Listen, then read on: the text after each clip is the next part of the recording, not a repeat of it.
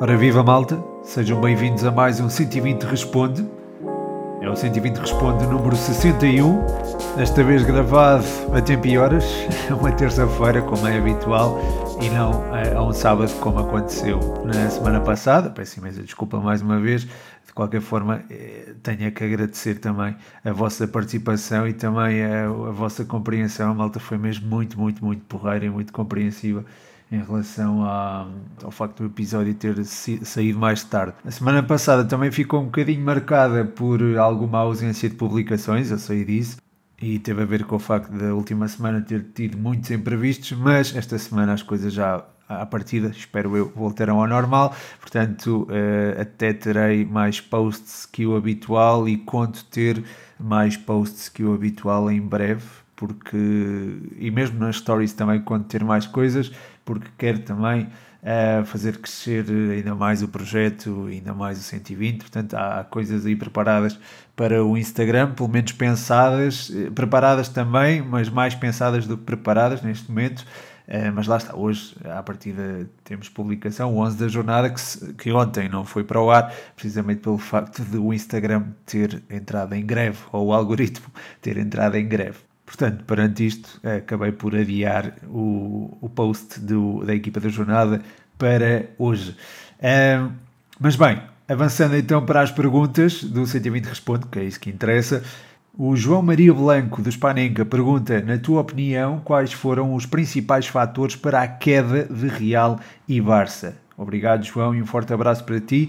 Malta, desculpem eu estar assim meio com o nariz entupido, mas uh, estas mudanças de tempo não, não, são, não têm sido propriamente fáceis de gerir e a semana passada também não ajudou, o stress da semana passada também não ajudou, mas pronto, espero que se faça ainda um, um podcast interessante. Mas bem, abordando esta questão, que é uma questão interessante e que eu até podia levar para outro episódio ou isolar num episódio, porque acho que é um tema que dá aso para muita muita dissertação, digamos assim, dá para, dá para divagar bastante sobre ele, mas sendo este o 120 responde, acho que existe se calhar uma resposta mais curta e incisiva e acho que posso dizer que esta queda vai muito além daquilo que se passa no relevado. Há problemas financeiros no Barcelona, há algumas, alguns problemas diretivos no Real e alguns é a favor.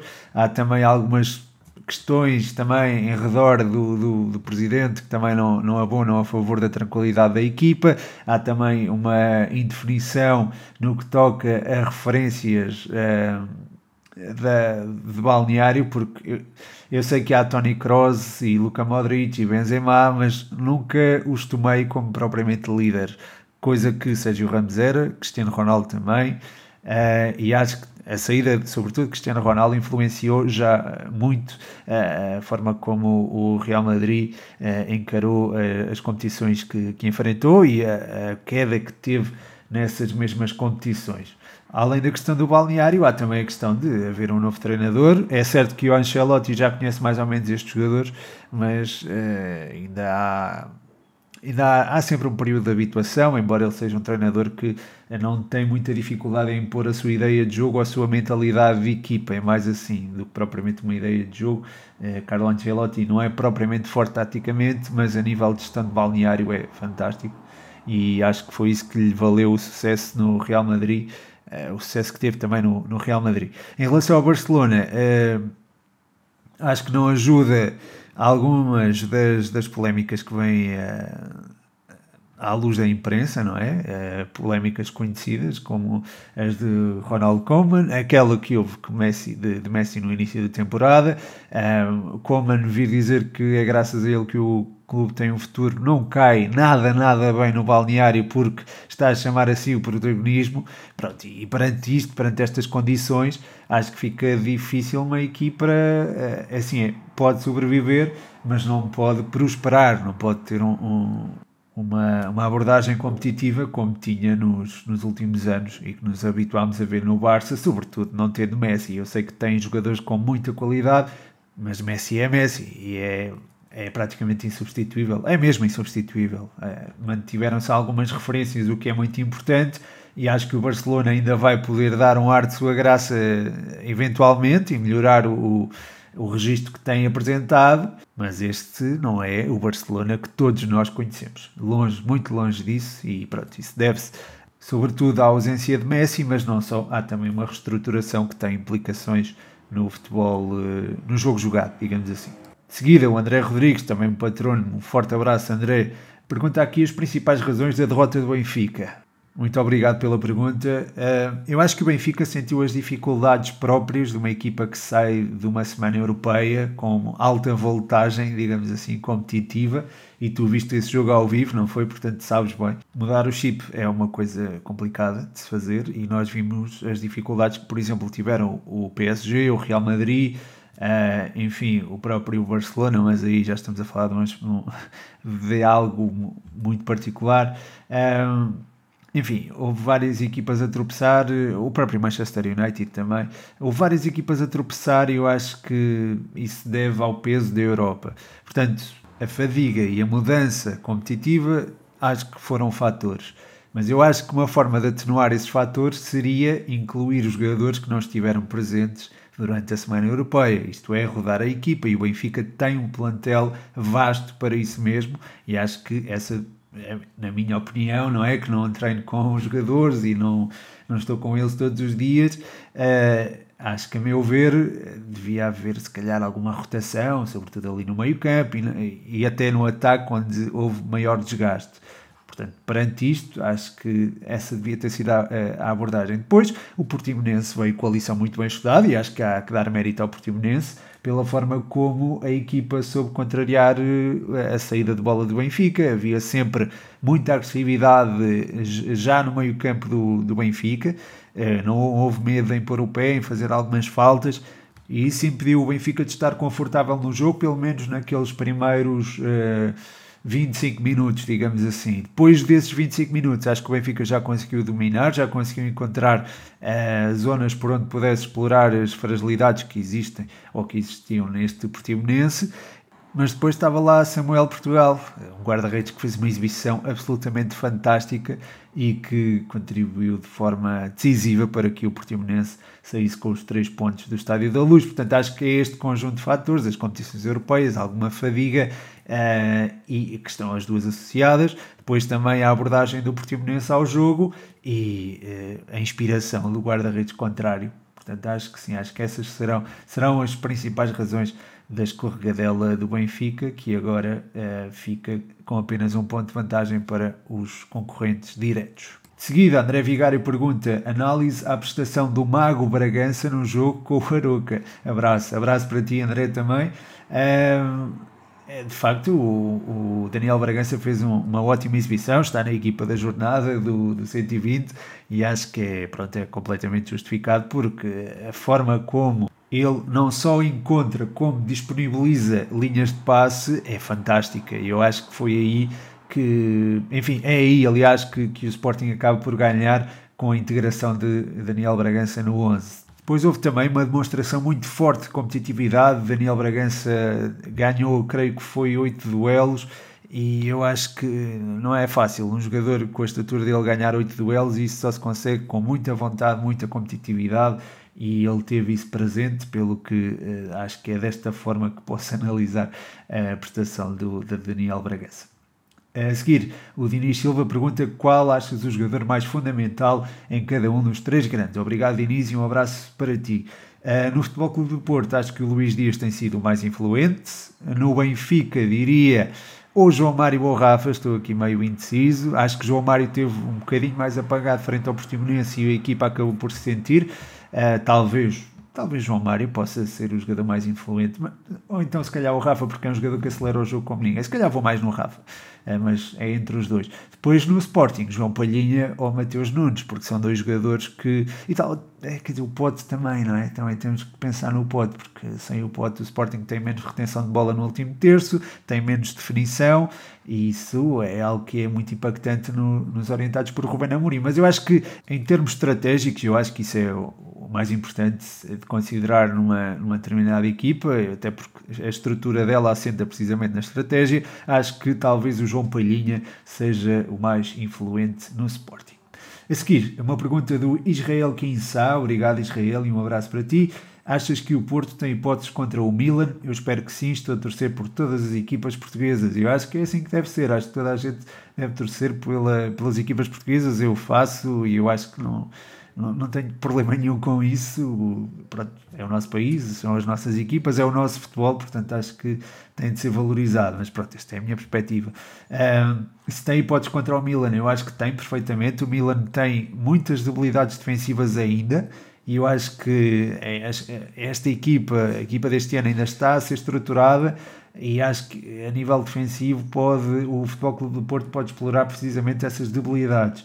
Portanto, a partir daí, acho que eh, há logo hipóteses. Depois, a nível ofensivo, é uma equipa que exige alguns cuidados, mas eu acho que o Futebol Clube do Porto, se tiver Pep, se tiver eh, eventualmente defender eh, com, com dois laterais que não subam tanto, Uh, e pronto, posso mencionar aqui, por exemplo, o Manafá, sei que não é muito querido, mas acho que jogando, por exemplo, com o Manafá e com o Vendel, acho que poderão fazer uma exibição mais completa a nível defensivo e aí a equipa pode superar o, o Milan com maior ou com menor dificuldade, não só no Dragão, como também uh, no San Siro. Portanto, acho que sim, acho que o Porto tem capacidade para superar o Milan. De seguida, o Elmitra pergunta: Achas que as equipas portuguesas vão chegar longe nas competições europeias? Abraço, abraço também para ti, obrigado pela pergunta. Eu acho que o Futebol Clube do Porto tem essa capacidade. Uh, estava agora a falar do Porto e pego nisso. Uh, tem capacidade para ganhar 6 pontos ao Milan, por exemplo. Acho que tem capacidade para isso. Uh, agora, uh, depois terá eventualmente de ganhar o Atlético em casa e eu acho que também será capaz de o fazer. Agora, o único problema será a conquista de pontos dos adversários frente ao Liverpool e aí é que está uh, a grande questão relativamente à passagem ou não do Futebol Clube do Porto. Relativamente ao Sporting, as coisas são mais complicadas. Eu acho que poderão ir, ir à Liga Europa. A Ajax e Borussia Dortmund parece, parecem ser insuperáveis por parte do Sporting. Uh, até porque também há o Besiktas, que é uma equipa onde, à qual, à partida, tanto o Ajax como o Dortmund irão uh, vencer os dois jogos, e pronto, acho que o Sporting também irá, poderá vencer os dois jogos ao Besiktas e seguir em frente, seguir em frente ou manter-se nas competições europeias, mas na Liga Europa. O mesmo acontece no, em relação ao, quer dizer, não acontece da mesma forma, porque o Porto já pontuou e pontuou fora no Vanda Metropolitano contra o adversário direto no acesso à, à fase de grupos da Champions, Portanto, enfim, acho que o Porto está também em boas condições para está em melhores condições que o Sporting para se qualificar para os oitavos da Champions. O Benfica também está em boas condições porque já empatou fora frente ao Dinamo e venceu o Barcelona em casa. Portanto, acho que há aqui também um contexto favorável em que o Benfica possa pelo menos assegurar o seu lugar nas competições europeias e acho que eventualmente também na, na fase a eliminar eh, tem é que esperar, por exemplo, que o Barcelona acabe também por escorregar em Kiev, abrindo espaço a que o Benfica dependa só de si para se qualificar para os oitavos de final da Champions, isto assumindo que uh, o Benfica perde os dois jogos com o Bayern. Portanto, acho que esta, destas três equipas, acho que o Porto e o Benfica têm hipóteses de uh, seguir em frente uh, rumo aos oitavos de final das Champions. Quanto ao Sporting, pode perfeitamente ir à, à, Liga Europa. Também há aqui uma janela de oportunidade, mas acho que é muito difícil uh, chegar aos oitavos da, da Liga Milionária. Quanto ao Braga, a vitória frente ao Midtjylland foi bastante importante e acho que vencendo o Midtjylland uh, e depois vencendo eventualmente em casa o Estrela Vermelha e também o Ludo Goretz, e eventualmente somando 4 pontos frente ao Ludo Goretz, acho que o Braga tem condições para chegar ao mata-mata, digamos assim, da Liga Europa. A seguir, o João Mascote e o Eduardo Andrade fazem perguntas sobre a Briosa, o mascote pergunta: os problemas da Briosa persistem? Achas que vão para além de treinador e plantel? É, depois diz aqui uma referência ao feito do futsal. E o Eduardo Andrade pergunta o que se passa com a Briosa. Ora bem, eu gosto de falar da Briosa, mas quando é para falar mal, não, não gosto muito. Uh, falar mal, falar do mau momento da, da, académica. As coisas não estão de facto a correr bem. Frente ao académico Viseu, acho que voltaram a ser notórias algumas debilidades da equipa. Uh, no seu processo ofensivo, sobretudo, e, e mesmo na defesa também houve, acho que ainda há muita distância para a equipa do ano passado. Uh, isto não tem a ver com os valores individuais que eu reconheço que a Académica tem. Por exemplo, o Pedro Justiniano cometeu um penalti e pode não ter estado tão bem ontem, mas é um jogador, é um central de equipa de uma equipa de primeira, sem dúvida alguma. Eu acho que tanto ele como o Lourenço poderão fazer uma boa dupla de centrais uh, daqui em diante. E acho que a Académica tem soluções, uh, pronto, por exemplo, olhando para as laterais, há o João Pedro e o João Lucas, que são dois jogadores que eu sei que não, a malta não tem gostado muito de os ver, e eu compreendo essa, essa visão, mas são jogadores que eventualmente irão apresentar o seu melhor futebol. Estou confiante nisso, porque eles têm qualidade, agora não têm apresentado. Uh, depois há também os casos de Fatah e do Hugo Seco, também são jogadores com muita qualidade e que eu acho que ainda vão demonstrar. E o João Carlos a mesma coisa. Sei que tem falhado muitos golos, falhou um golo cantado frente ao Académico Viseu, uh, assistido curiosamente pelo Pedro Justiniano, uh, e acho que o João Carlos também vai ter o seu espaço de afirmação e acho que também poderá ser um dos destaques da Briosa. Mas lá está, ainda falta algum tempo para definir uma ideia de jogo e para que os valores individuais possam emergir. É, claro que, e há aqui, pronto, o Mascote até pergunta se vai para além de treinador e plantel, claro que há fatores externos que podem não ajudar é, a que isto aconteça, não é? é mas mesmo perante esses fatores eu acho que há capacidade para os superar e há capacidade para esta académica apresentar competitividade porque a qualidade está lá.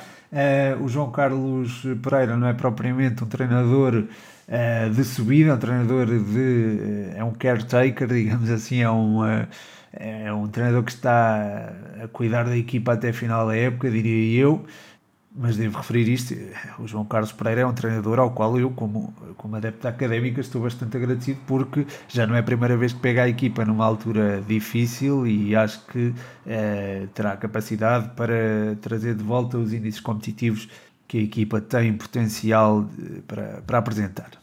De seguida, Daniel CR427 pergunta se o gol de Salah é candidato ao Puscas.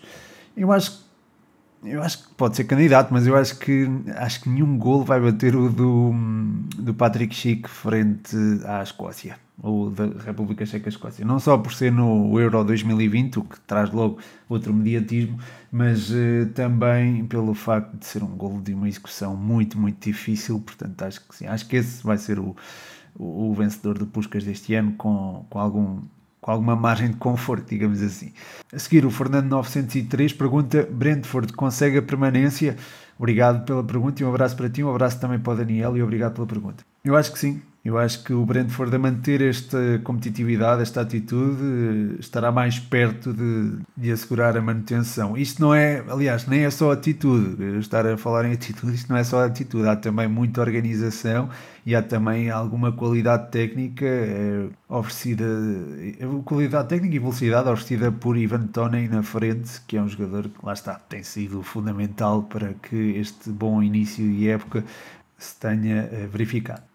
Pois acho que é um jogador que também é de assinalar, que é o Ethan Pinnock, que é um jogador com boa qualidade no, no passe e que dá também, eh, transporta essa qualidade para a forma como a equipa circula desde trás e torna o jogo mais, eh, mais seguro, digamos assim, em posse.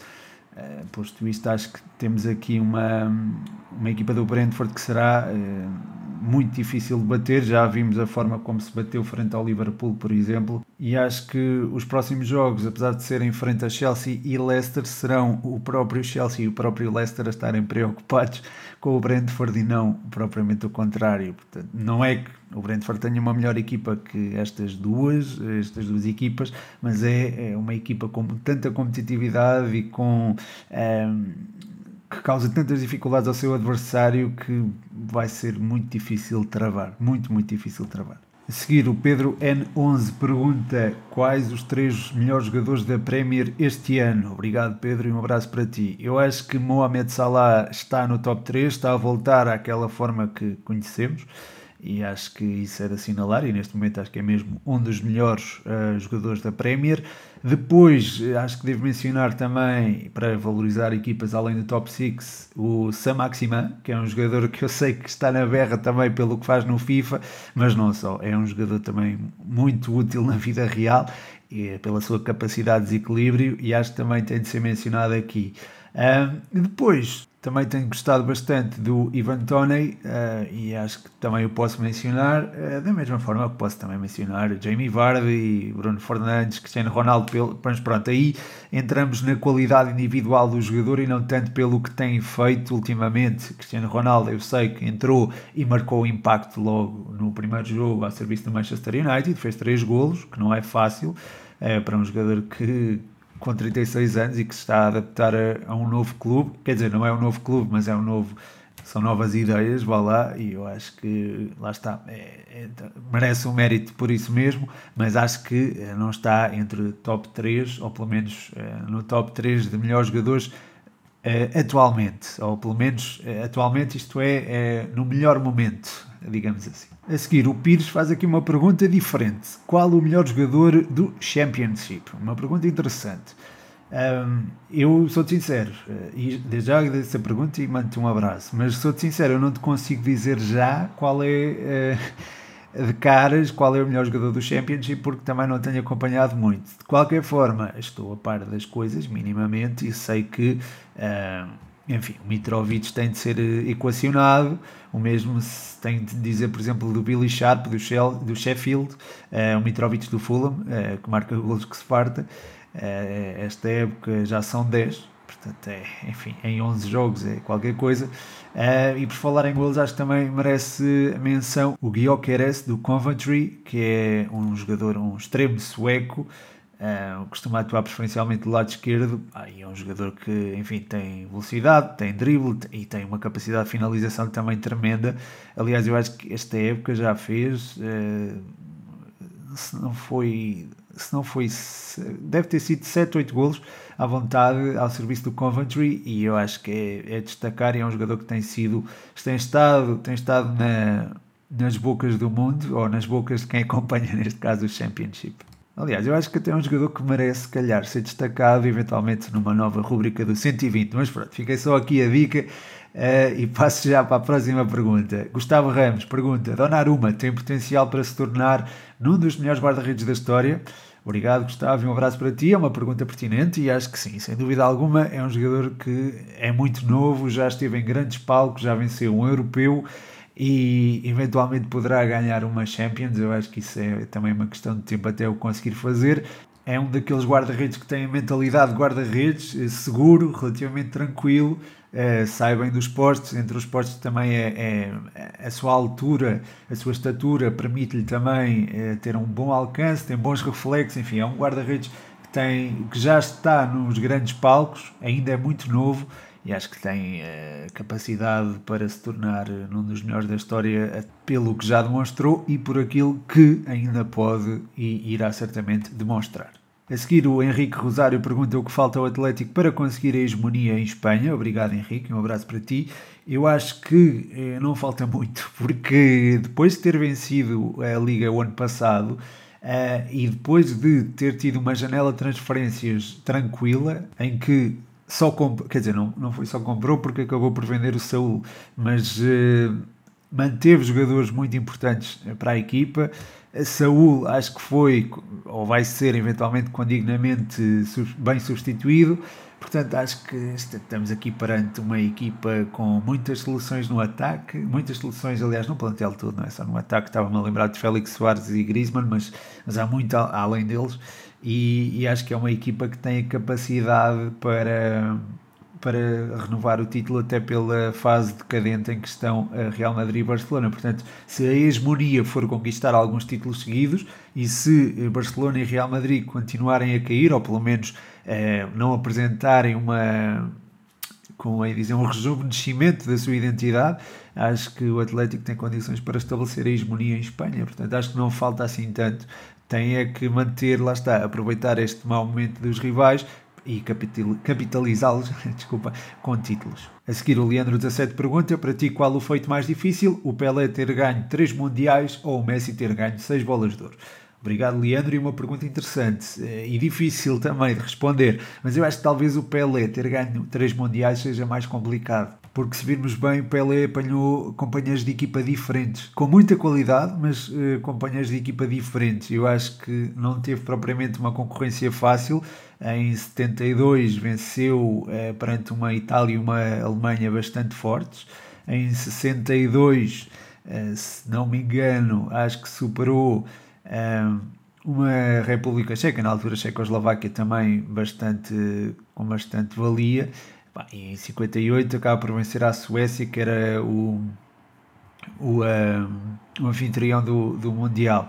E, e, neste período teve sempre uh, companheiros de seleção diferentes e lá está, acho que a partir, é certo que esses, esses uh, companheiros tinham muita qualidade, como é o caso do Didi, do uh, Vavá, o Jairzinho, uh, sei lá, o Tostão também, há vários jogadores que, que posso mencionar, uh, o Carlos Alberto também. Uh, Pelé teve muitos bons companheiros, eu acho que isso ajuda a, a que o Mundial seja alcançável, mas mesmo assim, acho que é é um feito muito complicado. Conquistar três mundiais é muito, muito difícil, porque envolve 12 anos uh, e envolve também vários companheiros de equipa. Messi não teve propriamente os mesmos companheiros ao longo das épocas em que esteve no Barcelona, mas esteve no Barcelona que foi simplesmente uma das melhores equipas de sempre. É certo que Messi teve uma contribuição importantíssima para que uh, isso se verificasse, mas uh, sem Xavi, sem Iniesta, sem Busquets, se calhar as coisas não seriam tão fáceis uh, para Messi e acho que isso também acaba por ajudar a explicar essa essas bolas de ouro. Mas também, pronto, é preciso sublinhar e para que não haja pessoal ofendido que uh, Messi tem uma qualidade sobrenatural, provavelmente, um, provavelmente não é mesmo um dos melhores jogadores de sempre. E pronto, acho que convém sublinhar isto para que não, ninguém fique chateado. Uh, mas uh, de qualquer forma, acho que o feito mais complicado é mesmo ganhar três mundiais, mesmo tendo em conta que Messi teve pela frente também um dos melhores jogadores de sempre, o Cristiano Ronaldo. Por fim, o Leonardo Silva pede aqui um exercício giro. Se pudesses ganhar a Champions com a tua equipa ou ganhar o Mundial por Portugal, o que é que escolhias? Uh, obrigado, Leonardo, e um abraço para ti. Um abraço também para o Leandro, não sei se mandei ou não, mas fica aqui um abraço para ele também. Quanto à pergunta, uh, se calhar escolhia ganhar a Champions com a Académica, porque o Mundial com Portugal acho que é uma coisa mais alcançável, não é? Acho que é uma coisa mais. Uh, pronto, mais concretizável eh, do que propriamente a Champions com a Académica. Portanto, acho que sim, acho que se calhar escolhia isso, até pelo impacto que depois teria também na cidade de Coimbra, acho que também seria bonito de ver e, e pronto, uh, acho que agora se calhar a malta está agora a imaginar uh, alguém vestido de preto a erguer a Champions e a trazer mais uma Champions para Portugal e a trazer Champions para Coimbra. Pá, imagina isso, pode ser que se torne real, isso era muito bom. Uh, e pronto, gostava muito que isso acontecesse e acho que até, uh, pronto, é, é, acho que é menos provável acontecer do que Portugal ganhar o Mundial, portanto é, a minha escolha vai em vencer uh, Champions com a Briosa. E pronto, chega ao fim mais um episódio, espero que tenham gostado. Muito obrigado a todos os que deixaram perguntas, muito a todos aqueles que apoiam no Patreon, em patreon.com.br futebol120. Um forte abraço a todos, o meu nome é Pedro Machado e este foi mais um 120 Responde.